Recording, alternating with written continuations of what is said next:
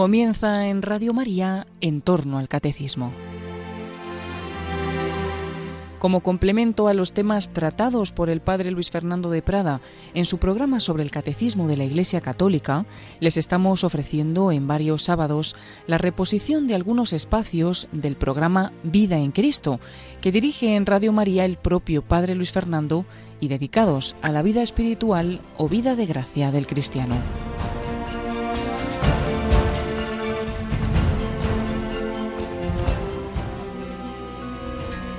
Un cordialísimo saludo, mi querida familia de Radio María.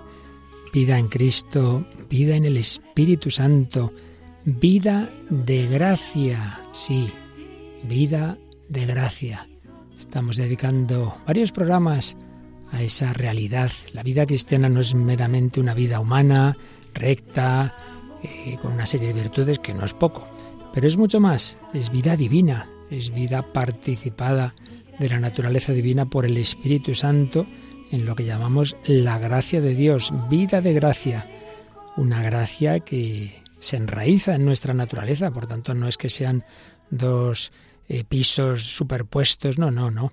La gracia va transformando la naturaleza, la psicología humana, claro está. Pero eso no quiere decir que quede reducida meramente a lo humano, no, no, no. La gracia supone la naturaleza, la sana, la perfecciona, la eleva. Entonces, lo que es el pensamiento, lo que es la afectividad, lo que son las decisiones de la voluntad, todo eso queda potenciado, queda elevado, queda dirigido por las virtudes teologales a Dios, las virtudes teologales son las que orientan nuestro ser, nuestro pensamiento, nuestro deseo, nuestro amor, nuestro corazón, nuestras acciones a Dios de una manera directa. Luego las demás virtudes morales pues, se refieren a los diversos bienes de este mundo para que también estén todo jerarquizado de cara al último fin, pero su, su, objeto directo no es Dios como si lo es de las virtudes teologales. Bueno, pues estamos hablando de esto y habíamos estado hablando de la virtud reina, que es la caridad, que es el amor, y hablando de amor efectivo y amor afectivo.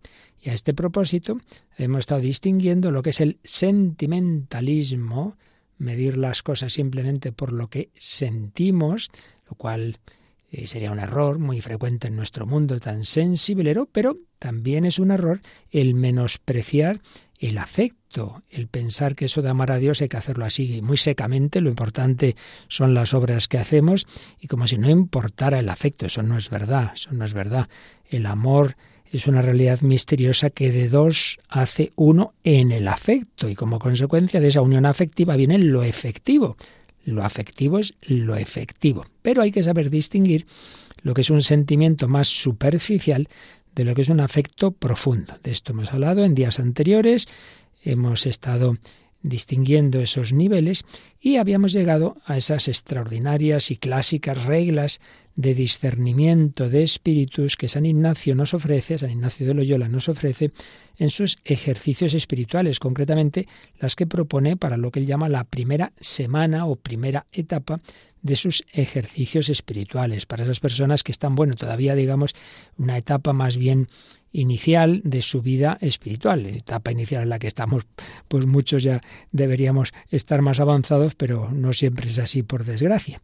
Y de estas reglas que ayudan mucho a orientarse en la vida espiritual, son 14, habíamos visto las dos primeras nada más que distinguen dos tipos de situaciones totalmente distintas y por ello el juicio que se hace de lo que uno está experimentando es mm, contrario en un caso y en el otro. La primera regla se refiere a las personas que habitualmente están en una situación de pecado mortal. No, no viven en Dios, no viven en la gracia, normalmente no, sí, pueden hacer, claro, hacen también cosas buenas, pero no es lo habitual en ellos el, preocuparse del Señor, de agradarle. Entonces, en ese tipo de situaciones, el mal espíritu que existe, el demonio, los malos espíritus y también, bueno, pues todas las demás influencias que podemos hacer los propios hombres unos con otros, etcétera. Bien, pues venga de donde venga, lo que es malo hacia dónde nos lleva esa persona que está en una situación de pecado. Bueno, pues a, decirle, no, no, si así estás muy bien, hombre, si te lo estás pasando estupendamente, ya verás este fin de semana, uh, ya verás cuando vayas a tal sitio, vas a pasar aún mejor. Entonces quedarnos ahí, en esa situación, porque uno se autoengaña o le engaña al maligno o le engañan los demás, pensando que así va a estar muy bien. Entonces, en esa situación, en las personas que viven habitualmente en pecado mortal, hay una falsa paz, hay una falsa tranquilidad, que en el fondo uno no tiene la paz profunda. ¿eh? Esto lo he visto yo un montón de veces cuando alguien se convierte y te dice, es ahora por primera vez en mi vida cuando tengo paz.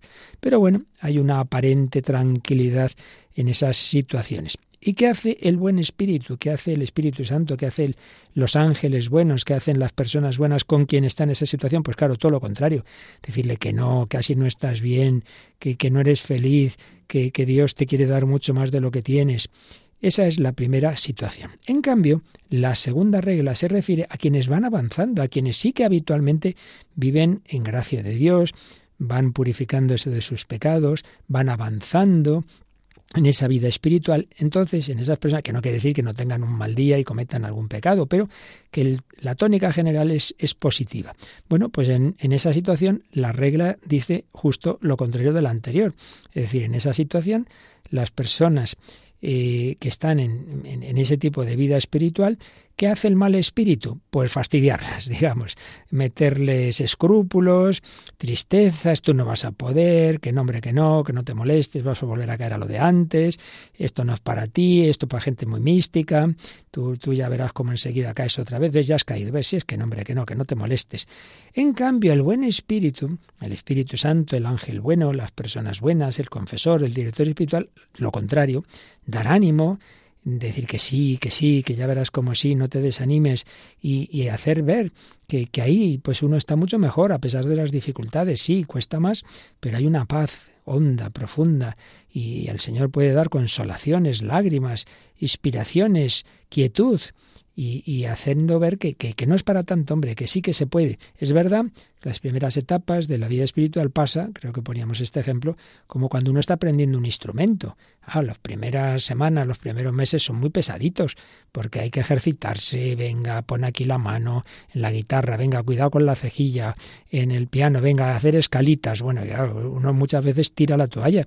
Es verdad, al principio siempre todo cuesta más, esto es así, con cualquier deporte, etcétera, pero luego, cuando uno va avanzando, pues cada vez le cuesta menos y luego al final es al revés, es que disfruta en eso, uno disfruta con la música cuando ya pues tiene ese arte pues ya eh, asimilado. Bueno, pues algo así pasa en la vida, algo así, cada caso es cada caso, pero algo así pasa en la vida espiritual. Hombre, no va a ser siempre como al principio estas luchas, estas tentaciones, de vez en cuando habrá otras etapas de lucha, eso es verdad, pero hombre, ya verás como que, que, que luego con la gracia de Dios podemos todo.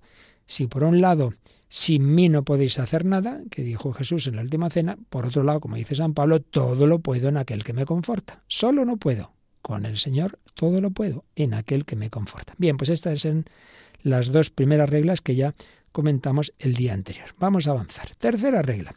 La tercera regla nos explica San Ignacio qué es eso de lo que él llama la consolación espiritual por usar algún término juvenil de hoy día, diríamos, un subidón, un subidón espiritual. ¡Wow! Estoy hoy que una ilusión, tengo una, una alegría interior. Bueno, vamos a ver, ¿qué dice San Ignacio?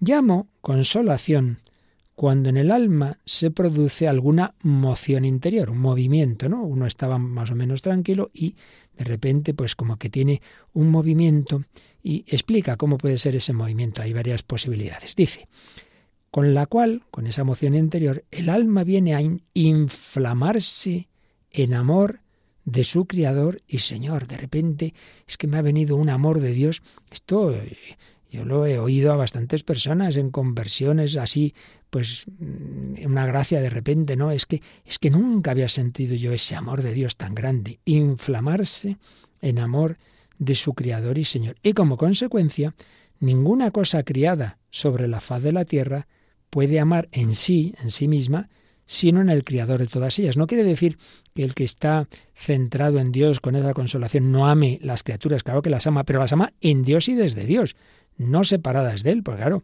uno eh, por la luz de la fe eh, entiende que todo lo que existe es bueno, pero es bueno en tanto en cuanto es una pequeña participación del bien con mayúsculas, del bien infinito. Y por tanto, si esto es bueno es porque refleja a Dios y por tanto lo amo en Dios y con Dios. Entonces, por ejemplo, si una persona está llamada al matrimonio, obviamente que está llamado a amar a su mujer, a su marido, pero en Dios y desde Dios y con la fuerza que da el Espíritu Santo y el sacramento del matrimonio, no como algo separado del amor de Dios. Por tanto, una manera en que San Ignacio describe la consolación, esa inflamación en amor de su Criador y Señor. Pero también llama consolación cuando el alma derrama lágrimas que mueven a amar a su Señor, sea por el dolor de sus pecados o por la pasión de Cristo nuestro Señor, o por otras cosas ordenadas derechamente a su servicio y alabanza.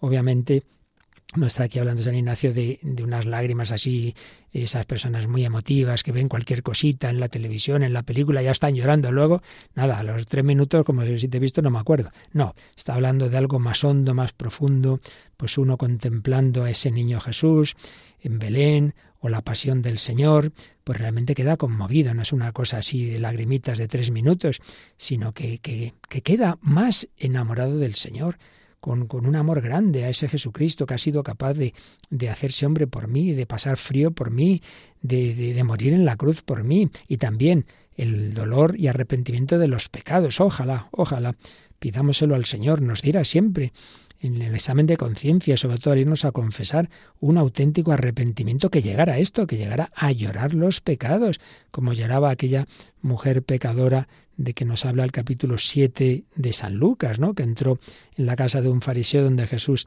estaba cenando y lloraba a sus pies y con las lágrimas pues le estaba como lavando los pies al Señor. Ojalá.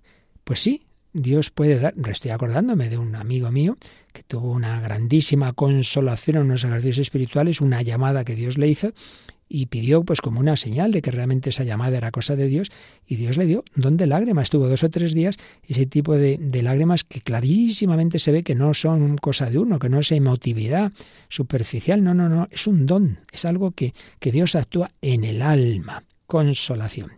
Pero también llama consolación a todo aumento de esperanza, fe y caridad y toda alegría interna que llama y atrae a las cosas celestiales y a la propia salud de su alma, aquietándola y pacificándola en su Creador y Señor. Otro eh, nivel, digámoslo así, de consolación un aumento de esperanza y fe y caridad. Quiere decir un aumento como repentino, como que, que, que esto que decía Santa Teresita en la historia de un alma, que había etapas en su vida, sobre todo de pequeña, luego fue al revés, cuando ya en, de monja pues tuvo esa prueba de la fe y esa oscuridad, pero antes de pequeña decía es que el velo de la fe es que casi, casi, casi se rasgaba, es que casi era un sentimiento muy grande, ¿no? Como que, que la fe eh, es, podemos decir que es un muro que une por un lado al alma y por otro lado a Dios.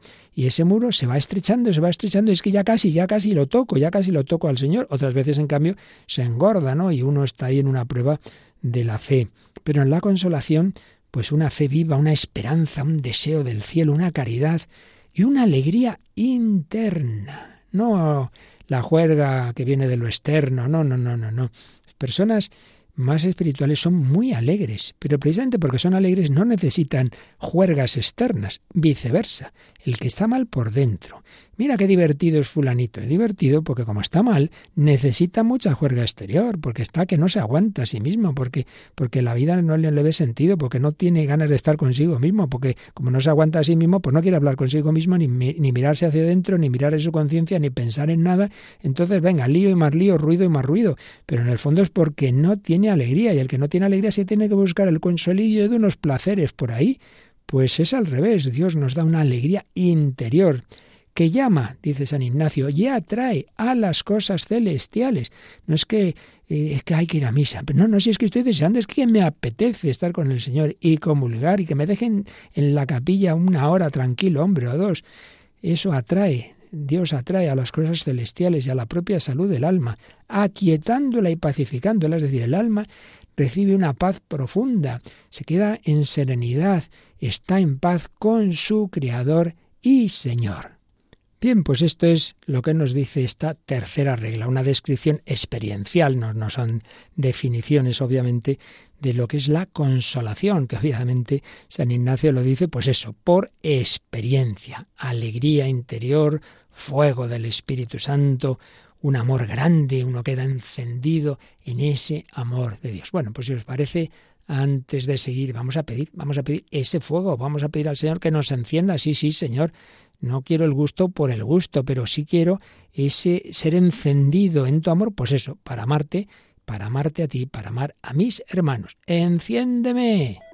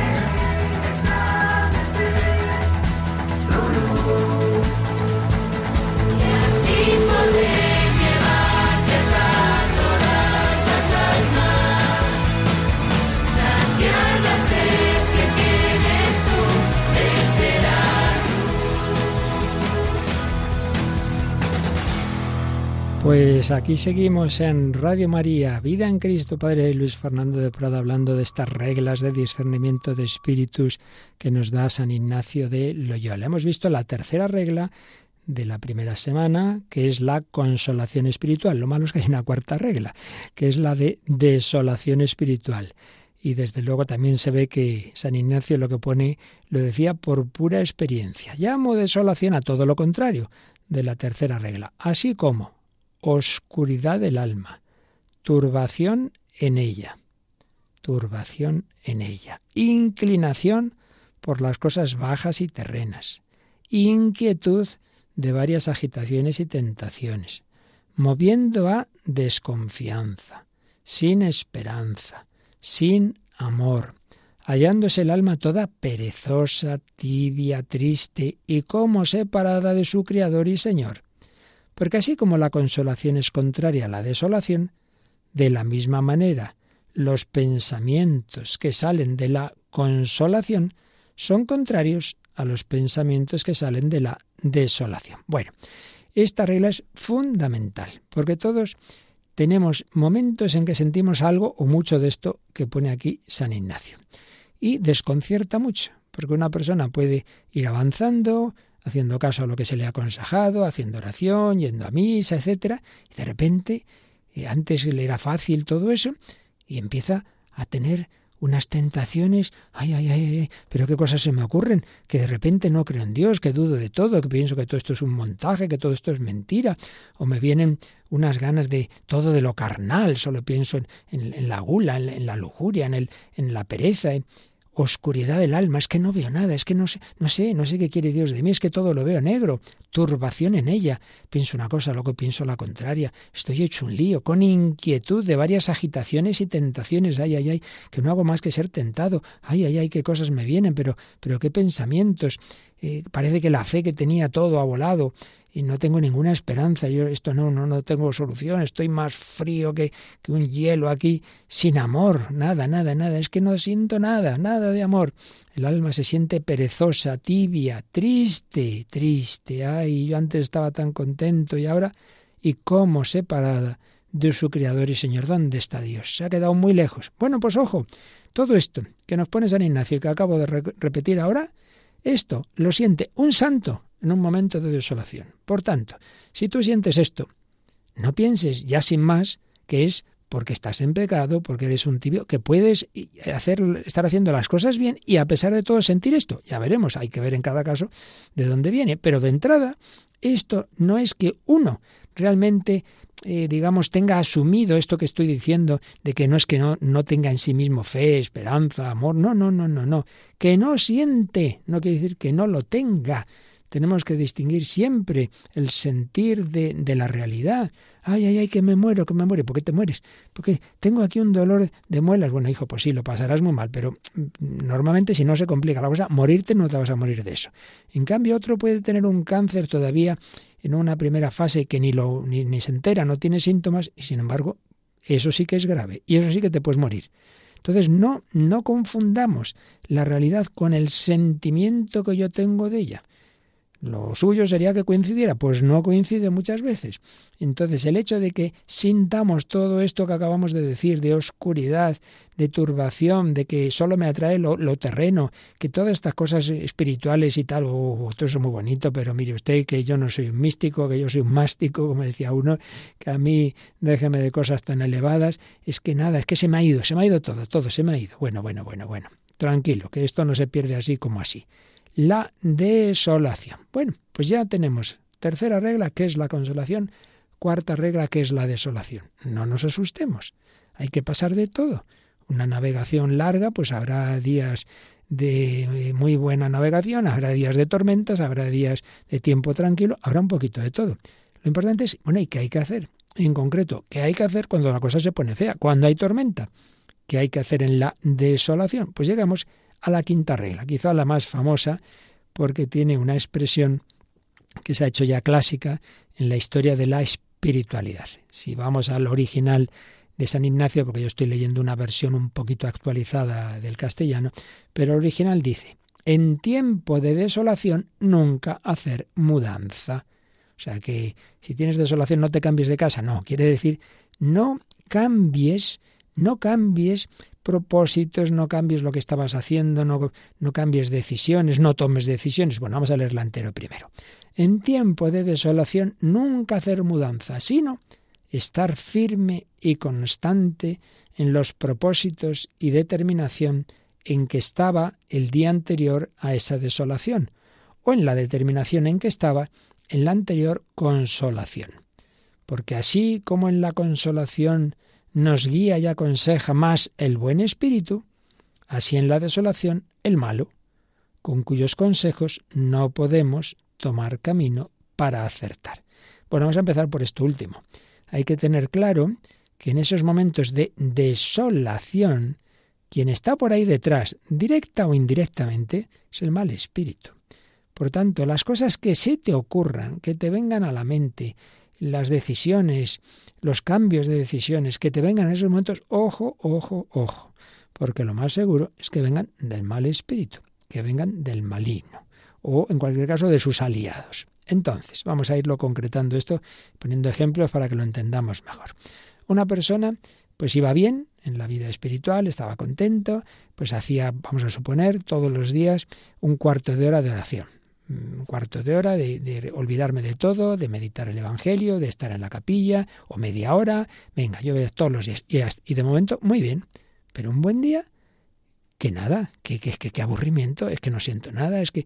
Y otro día, pero bueno, por Dios, es que esto, es que yo no aguanto este cuarto de hora, yo no aguanto esta media hora, pero, pero qué horror, es que, es que estoy totalmente disipado, solo se me ocurren barbaridades y, me vienen unas tentaciones, no sé qué, no sé cuántos, nada, nada.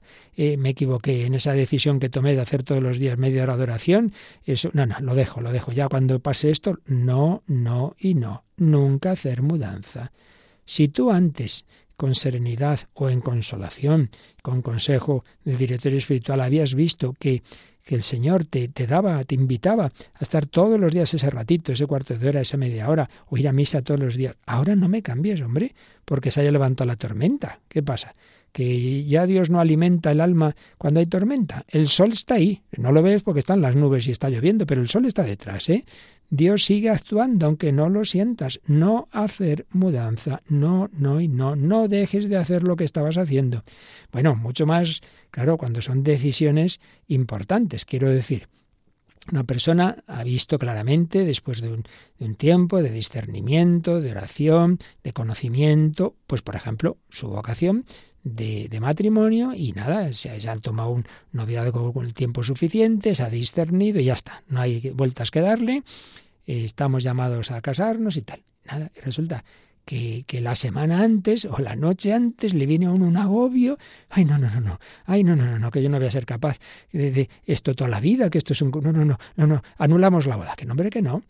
Yo recuerdo, pues, pues casos que se han dado en, en, la vocación sacerdotal, claro, después de seis, siete, ocho años de darle vueltas a la vocación, de ir al seminario, de consejos de formadores, de, ejercicios espirituales, de, bueno, un montonazo de, digamos, de test que hay que ir pasando de todo tipo, ¿no? De, de disciplina, de estudio, de vida espiritual, hasta que ya dicen, mira que sí, que está claro tu vocación, venga, te puedes ordenar. Bueno, pues yo recuerdo personas, compañeros, que el mismo día de la ordenación, según salían del seminario, les daban todos los yuyus del mundo y se daban media vuelta. Que no, que no, que no puedo, que no puedo. Pero ¿cómo que no puedes? Venga, hombre, que esto es una tentación de este momento. Bueno, Santa Teresita del Niño Jesús, que anda, que, que llevaba desde pequeña con ganas de ser carmelita, por fin, al cabo de años lo consigue. Y la noche antes de su toma de hábito, le viene una tentación de que todo ha sido un engaño, que no, que está engañando a las monjas, a todo el mundo, que no tiene vocación. Menos mal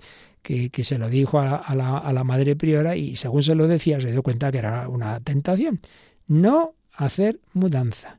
No es el momento de cambiar las decisiones que uno había tomado, bien tomadas, se entiende, no es el momento. Tampoco lo es el momento de decidir otras cosas. Bueno, pues ahora que estamos aquí nerviosos, enfadados, pues tú a tu casa, yo a la mía. Que no, hombre, que no. Deja que pase el disgusto, deja que pase ese enfado, pero no en caliente, no. Esto vale y no solo para la vida espiritual, ¿no? Sino es que es un, un, consejo de sentido común humano, pero como somos así de brutos y el menos común de los sentidos es el sentido común, muchas veces pasa eso, que se toman decisiones en una vida de matrimonio, en una vida de familia, en la empresa, en, en fin, ya digo que esto vale para todos los ámbitos, en la parroquia, momento de enfado, todos hay momentos malos, o un profesor le gusta dar clase, pero le ha tocado este año un grupo difícil y un día ya se harta la porra, dejo esto, yo no doy más clase en mi vida. Hombre, hombre, hombre, calma, calma. En desolación, no hacer mudanza, no hacer mudanza. Deja que pase, tranquilo, tranquilo. Venga, vamos a aguantar el tirón. Ya veremos, con calma, con serenidad. Bueno, creo que es un consejo obvio, fundamental, pero repito, se nos olvida, se nos olvidan las cosas más obvias cuando llega la tormenta. Bueno, pues quedémonos con ello, ¿vale?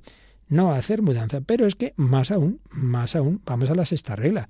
San Ignacio que ya de forma de ser había sido pues, un hombre fuerte, valiente, recordemos cómo había animado a sus compañeros a defender la, la, fortaleza de Pamplona cuando eran cuatro gatos en comparación del ejército francés que estaba asediando. Era un hombre, pues eso, con una, una, fortaleza y un coraje. Pues eso, la gracia de Dios lo va a potenciar luego también, ¿no? Y nos va a decir en la sexta regla que no solo en la desolación, no solo no debemos cambiar los propósitos que había antes, sino que aprovecha mucho reaccionar intensamente contra la misma desolación, como por ejemplo insistir más en la oración y meditación, examinarse mucho, y alargarnos en algún modo conveniente de hacer penitencia. A ver, quiere decir esto. Tú estás tentado de dejar esa media hora de oración que estabas haciendo, porque se te hace muy pesado, pues entonces dices a Ignacio, mira, primero, por supuesto, que no la dejes, porque ya hemos dicho antes que no hay que cambiar. Pero un consejo, más aún, pues mira, me apetece reducir la oración, pues la voy a ampliar. Ala, en vez de media hora, 35 minutos, 40 minutos. Y ya está. Y ya verás tú como el demonio, como vea que reaccionas así, dice, bueno, pues ya no voy a tentar a más porque este me acaba aquí haciendo una hora de oración. Yo que sé qué. Entonces, no solo no echarse atrás, sino atacar. Me apetece lo cómodo, no sé qué. Sí, pues ala, sacrificio, penitencia. Ya está, hemos terminado. Me apetece no hablar con el director espiritual, ahora mismo le llamo. Padre, yo no sé qué decirle, pero estoy mal. Ahora mismo. Lo contrario de lo que te viene a la mente. ¿De acuerdo? Así que, primero, no cambiar, no hacer mudanza, pero segundo, contraatacar. Hacer lo contrario. Hombre, con prudencia y moderación. No vas a estar, eh, hago cinco horas de oración, por eso es tan importante la dirección espiritual. Pero de entrada, yo voy a hacer lo contrario de lo que me viene en ese momento de desolación. Más cosas que nos dice San Ignacio sobre esa situación de la desolación. Dice que el que esté en ella, que considere, considere que el Señor le ha dejado en prueba, que es una prueba, le ha dejado en esa situación para que resista a las varias agitaciones y tentaciones del enemigo. Pero en realidad dice que vea que puede, que puede, con el auxilio divino, el cual siempre le queda, aunque no lo sienta claramente, porque el Señor le ha quitado, ¿qué es lo que le ha quitado? La gracia, no, le ha quitado su mucho fervor, crecido amor y gracia intensa, quedándole, sin embargo, gracia suficiente para la salvación. A ver, como es un lenguaje un poco enrevesado, lo intentamos traducir. Lo que viene a decir San Ignacio es que aunque en ese momento a uno le parece que nada, que ya Dios me ha abandonado, que yo no tengo capacidad de resistir esta situación, ya no estoy en gracia, ya no tengo fe, ojo, ojo, ojo, ojo. Dios ha quitado el sentimiento, el gusto, ese gustirrenín que estabas ahí muy a gustito en tu comunión, en tu oración, eso lo ha quitado. Pero lo que realmente importa que es que Dios está ahí y te está dando la fuerza, la gracia, aunque no la sientas. Eso sigue, eso sigue, hombre. Que lo que os decía antes, no confundamos la realidad con el sentimiento. No hay un termómetro para ponerme a ver, a ver, a ver cómo estoy de gracia de Dios, que no es eso. Que tienes la gracia de Dios. Y aquí hay un principio fundamental que dice San Pablo. Fiel es Dios, fiel es Dios, que no permitirá que la prueba supere vuestras fuerzas.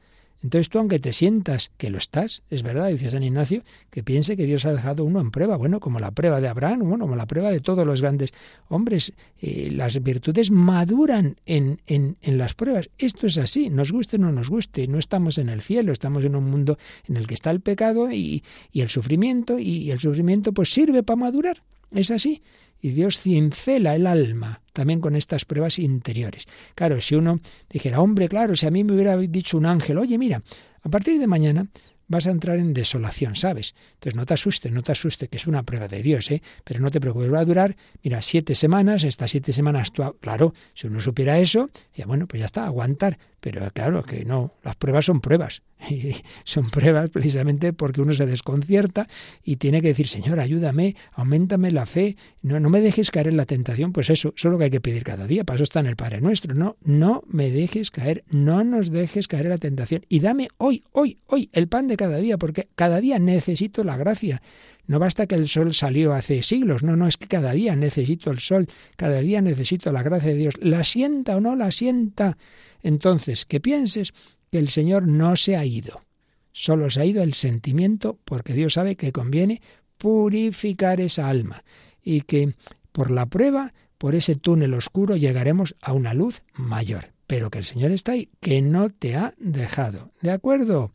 Y octava regla parecida es que el que está en desolación trabaje por mantenerse en paciencia. Y bueno, ya está, hasta que Dios quiera. Pues bueno, pues una semana, un mes, un año, cinco años, el tiempo que Dios quiera, paciencia. Quien a Dios tiene nada le falta, solo Dios basta. La paciencia todo lo alcanza. Venga, paciencia, que es contraria a las molestias que le vienen, y que piense que será pronto consolado. Venga, hombre, esto es una etapa, no va a ser siempre así. Ya llegará un momento de más serenidad, de más paz, de consuelo, tranquilo, pero eso sí, con tal de que ponga las diligencias contra esa desolación, lo que hemos dicho antes. No cedas, no hacer mudanza y al revés, lo contrario. Un ejemplo que hoy hace muchos años, muchos años. No va por una carretera y hay un tiempo bueno, y, pero de repente se mete en un túnel, porque claro, tienes que atravesar una, zona montañosa y hay un túnel, claro, el túnel está oscuro. Imaginemos a alguien que nunca ha entrado en un túnel de estos, que se asustara y ay, ay, qué oscuro está esto, qué oscuro, me da miedo, me voy para atrás. No, hombre, no, no se te ocurre irte para atrás, menuda la, montas. Tú sigue, tú sigue, hay que está muy oscuro, que sigas, que sigas, que sigas, que sigas, hasta que sales al otro lado y claro, has ido subiendo la montaña y en el otro lado te encuentras un sol, un paisaje maravilloso, pero hay que habido que pasar por el túnel. Bueno, pues eso hay que pasar túneles en la vida espiritual y tormentas, pero luego a lo que se llega es siempre mejor, siempre mejor. El vino nuevo es al final. Así que con mucha paz, con mucha alegría. Jesús, Jesús, danos paz, danos alegría.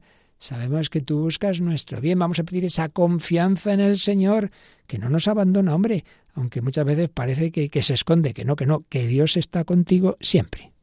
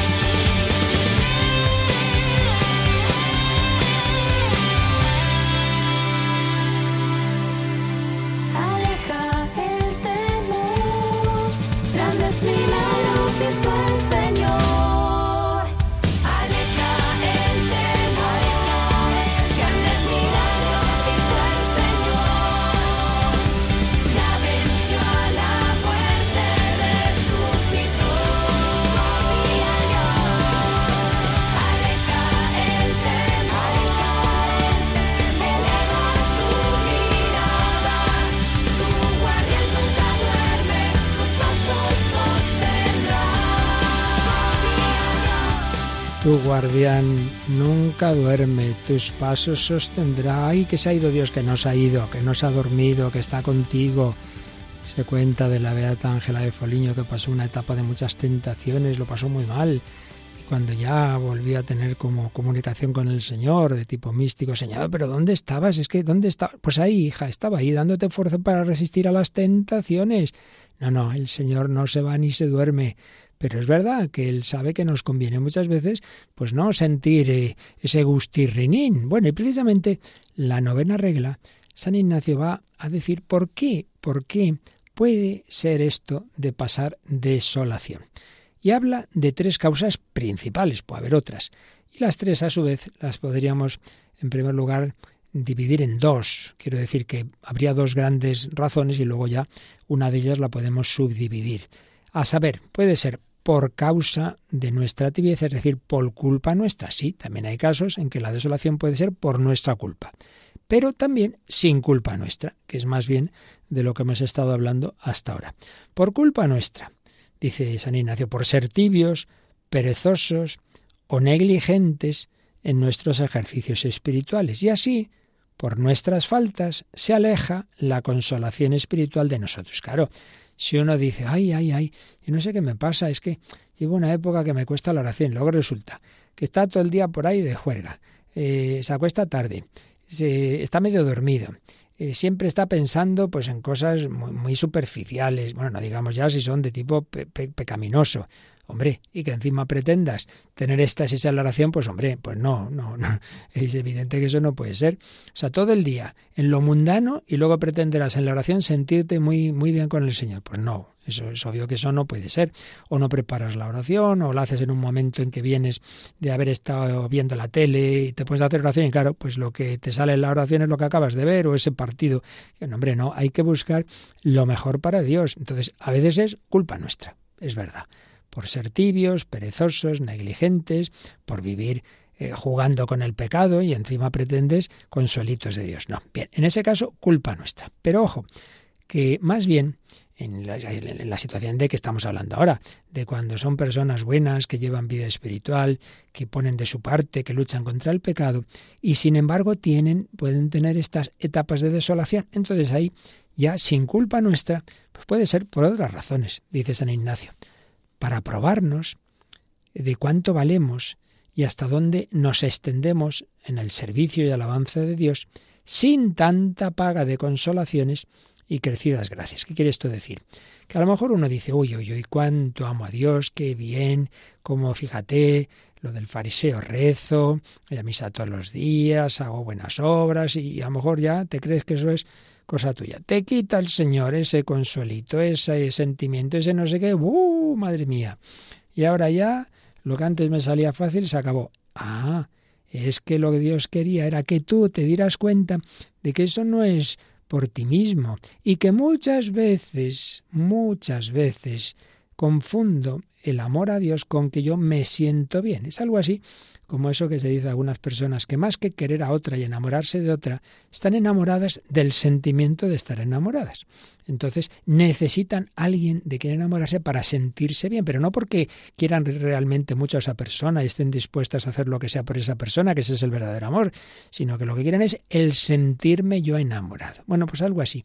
Yo me siento muy bien aquí con Dios, entonces creo que le amo mucho porque voy a rezar y tal, pero en el fondo voy a rezar porque así tengo mucha paz. Hombre, está muy bien, sí, claro, Dios da paz, pero no hay que ir por eso.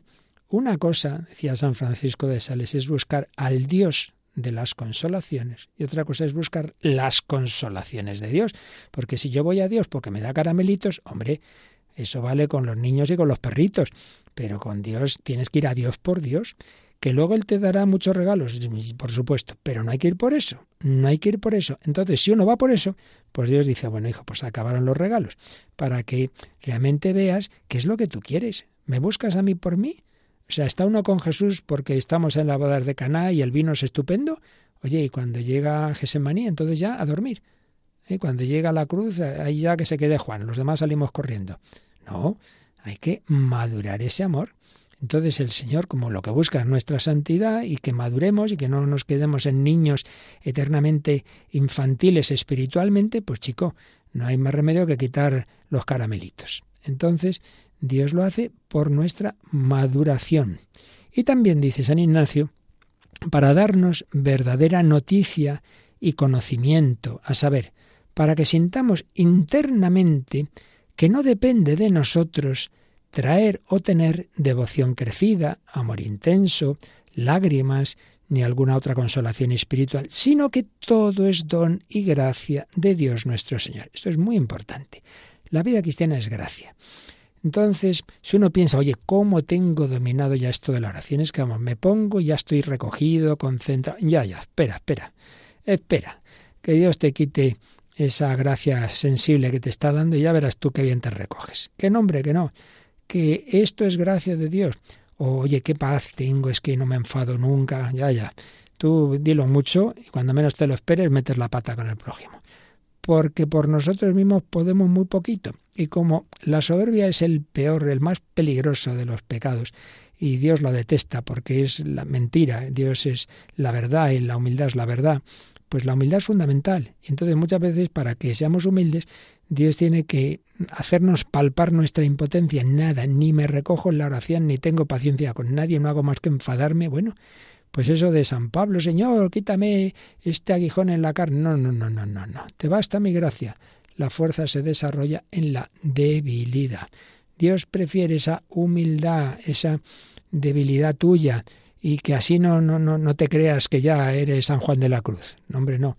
Entonces, para, para que veamos que, que, es cosa del Señor, que no es cosa nuestra, que no es cosa nuestra el tener devoción, que por más que yo lo intente, si el Señor no me da la gracia, no me recojo. Uy, pero, pero, si, pero si es que se me ha pasado la consagración de misa y ni me he enterado, no sé en qué estaba pensando. Así somos, hijo, así somos.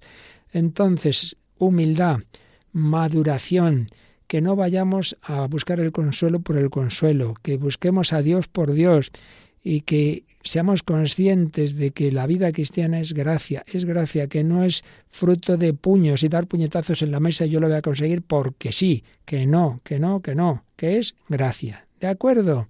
Bueno, pues esto es lo que San Ignacio, así dicho a mi manera, nos viene a transmitir básicamente en la novena regla. Y luego la décima dice que el que está en consolación, ahora vuelve a pensar en la situación del que en ese momento está consolado, piense cómo deberá actuar después en la desolación que ya vendrá, que vendrá, y tome nuevas fuerzas para entonces. Es decir, cuando estás, pues eso, en consolación, no, no pienses, uy, siempre va a ser así. No, piensa, bueno, cualquier día dejaré de sentir esto y ya está. Pues bueno, pues me costará más, pero ya sí, recordemos, cuando me pase, ¿qué tengo que hacer? No cambiar mis propósitos, no reducir la oración, lo que veremos más adelante de pedir consejo, no encerrarme en mí mismo, etcétera, etcétera, y no pensar que porque no sienta el Señor se me haya ido. Y por el contrario, dice San Ignacio que, bueno, por el contrario, no, que además, regla undécima, el que está en esa situación de consolación, procure humillarse y abajarse cuando pueda. O sea, que aunque estés en ese momento de consolación, pienses ¿Para qué poco vales en tiempo de desolación? Sin esa gracia consolación. Es decir, cuando estás en ese momento de consolación, no pienses esto es porque yo ya estoy, esto ya lo he superado, ya he pasado todas las noches oscuras, ya soy un santo. No pienses eso, por favor, sino recuerda que en cuanto te viene la desolación no estás para nada, que no vales para nada. Y por el contrario, el que está en desolación, el que está en la desolación, piense que con la gracia suficiente, aunque no la sienta, con esa gracia puede resistir a todos sus enemigos si toma fuerzas en su Criador y Señor. O sea, cuando estás en consolación, no te creas que eres estupendo. Recuerda que tú por ti mismo puedes muy poquito. Pero a su vez, cuando estás en desolación, recuerda que con la gracia de Dios puedes. Aquí puede venirnos bien recordar eso que también Monseñor Monilla recuerda con cierta frecuencia, de eso que pone José María Pemán en el divino impaciente, cuando imagina, basado en la historia, pero bueno, lo imagina un diálogo entre San Ignacio de Loyola y su gran discípulo San Francisco Javier. San Francisco Javier, un hombre impetuoso, deseoso de comerse el mundo, de ser misionero. Entonces, cuando pues ya San Ignacio le dice eso, que lo va a mandar a, la, Oriente, a las misiones, sí, padre, yo iré y predicaré en todas partes y se convertirá no sé quién, no sé cuántos, todo. Y San Ignacio dice, menos, menos, menos, hijo, menos. San Francisco Javier se da cuenta, ay, ay, ay, ay, ay ya, ya se me estaba subiendo. No, padre, es verdad, es que soy un desastre, es que soy un orgulloso, es que soy un soberbio, es que... Más, hijo, más. Ni tanto ni tampoco, hombre. No te creas que eres aquí el, el, mayor de los apóstoles, pero tampoco que eres el mayor de los pecadores, que somos así. San Francisco Javier era así y San Pablo era así, ¿eh? Soy el mayor de los perseguidores, de los, el mayor de los pecadores. Y luego, el que más ha hecho de los apóstoles, hijo, siempre tienes que ser aquí el número uno. Eso tenía San Pablo. Bueno, Dios le fue educando y le fue rebajando los humos. Y eso busca Dios con todas estas alternativas. Bueno, vamos a dejar aquí, quedan todavía algunas reglas más, pero vamos a dejarlo. Vamos a pedir al Señor, pues eso, que, que, que nos dejemos hacer, que nos dejemos guiar, que nos dejemos moldear, que seamos conscientes de que lo importante es estar con Él, a las duras y a las maduras, en las tormentas y en las bonanzas, que lo importante es eso, seguir con el Señor, confiar en Él, vivir la alegría de que estamos con Jesucristo, que se ha quedado con nosotros, que no nos abandona, yo estaré con vosotros todos los días hasta el fin del mundo, que es el Verbo que habitó y habita entre nosotros y especialmente que se ha quedado en la Eucaristía. Lo sientas o no, Jesús está ahí en el sagrario y cuando lo recibes en la comunión, ese es Jesucristo. Lo sientas o no, es el pan de la vida. Señor Jesús, aumentanos la fe, la esperanza y la caridad.